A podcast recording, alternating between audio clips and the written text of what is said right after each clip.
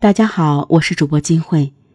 二零零四年二月二十三日中午十三时十八分，结束寒假刚返校不久的云南大学北院顶新学生公寓六栋三幺七室两名学生感觉宿舍有异味，遂一起打扫卫生，发现本室一衣柜内有液体流出，并带有臭味后，随即向学校宿舍报告。保安撬开后，发现四名学生尸体都被藏在宿舍内的四个衣柜里。校方随即向昆明市公安局报警。经查，死者是该校生化学院生物技术专业两千级的四名学生：唐学礼、杨开红、邵瑞杰和龚博。云南省公安厅和昆明市公安局在之后的现场勘查和调查访问后认定，四人的同学马家爵有重大作案嫌疑，而此时马家爵已失踪数天。二零零四年二月二十六日，广西自治区公安厅发出通缉令，并悬赏五万元捉拿马家爵。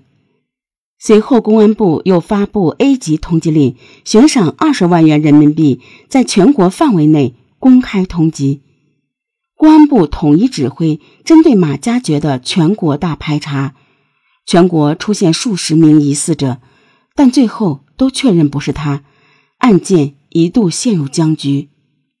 与此同时，马家爵父亲接受记者采访时，写下一封家书，劝儿自首。他在信中说：“你平时都说长大了要报答父母恩，现在你失踪后，我们每天放声大哭。你母亲已经病得很重了，她是多么想看见你呀，儿子！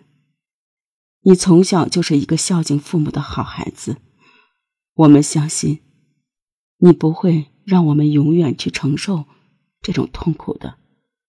这时候，由警方传来了一条消息：二月十五日，马家爵曾在云南省工商银行汇通支行学府路储蓄所分两次提取了三百五十元和一百元人民币现金。二月八日至十三日以及二月十五日，马家爵上过互联网，查询江西省赣州市、湖南邵东县和广州市等地区的。地理、交通、就业等情况，并浏览了有关身份证的制作、核查等有关规定。访问过互联网上公安部、广西壮族自治区公安厅等网站，上网时间集中在晚上十一时至次日七时。三月十二日，广东省公安厅转发了公安部查缉马家爵线索的通告。警方调查发现。马家爵极可能于二零零四年二月十七日下午乘坐火车离开昆明，前往广东。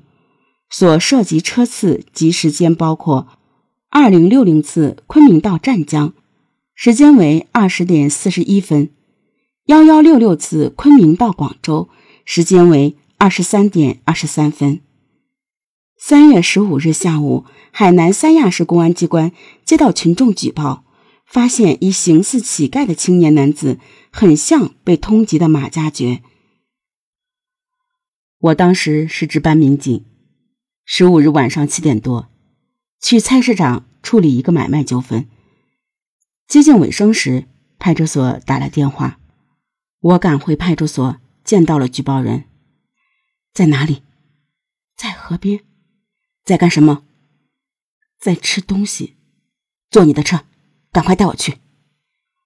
我与举报人之间的对话异常简短。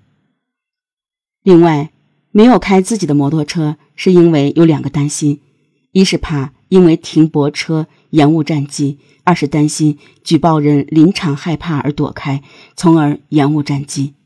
开快点，开快点！坐上举报人的摩托车后，我一路都在催。考虑到马家爵身上可能有凶器。对可能发生的搏斗，我是有思想准备的。当时我穿着警服，戴了一副手铐。我想，如果真的打起来，我们的群众基础好，看到警察与嫌疑人搏斗，群众是会帮助我们的。几乎在我到现场的同时，我的同事也到了。在距离一米处，我盯着他。马加爵当时正坐在地上，手里拿着一个破馒头在啃，又从垃圾中捡起一块红薯饼，慢慢啃了一口，放进了塑料袋里包起来，然后装进了上衣口袋。当时他抬头看了我一眼，又低下头继续吃东西。他的脸黑乎乎的，看不出什么表情，穿着一身藏青色的衣服，也很脏，蓬头垢面的，像个疯子一样。我离他不到一米，盯着他观察了十几二十秒，在他又一次抬头看我时，开始问他：“你是哪里人？”他含含糊糊的，我什么也听不清楚。这时，我开始怀疑他。一般来说，真正的疯子。是不会有这种反应的。别动，我们没有马上给他戴上手铐，只是用手按住他的右肩膀，限制他的行动，同时通知领导。马加爵被警方抓获后，刚开始装聋作哑，拒绝回答警方的询问。民警用水将他的头和脸洗干净后，拿出公安部的通缉令给他看。这时。马加爵才放弃抵抗，承认自己就是马加爵，并准确的说出自己的家庭住址、年龄等相关信息。马加爵说，他知道自己被通缉了，但他从来没敢好好看过通缉令，也不知道通缉令的内容。他没想到自己能值二十万元。马加爵交代，之所以选择三亚逃亡，是因为这是最远的地方。没想到这边也查得这么紧，警方从马加爵身上搜出一部复读机和三盒录音带。马加爵说，他在逃亡的过程中，有时还会听听外语。马加爵还供认，他的录音带里录了他的作案动机及其他作案的一些情况。学校的一些老师和同学介绍，马加爵和被害的四名大学生之间平时关系。都相当不错，他们经常在一起活动。这五个人又同是一个专业毕业班的学生，而根据现在警方的判断，马加爵就是杀害其他四名学生的嫌疑人。如果真是这样的话，那么留给我们的一个最大疑问就是：马加爵为什么要这么做？他的作案动机是什么？据一些同学反映，马加爵性格比较内向，交往的朋友不多。也没有女朋友，不过和被害的四人交情不错，五个人经常在一起玩。其中广西梧州的邵瑞杰和他还是老乡，假期两人还经常一道结伴回家。正因为这样，马家觉得作案动机就成了一个最大的谜。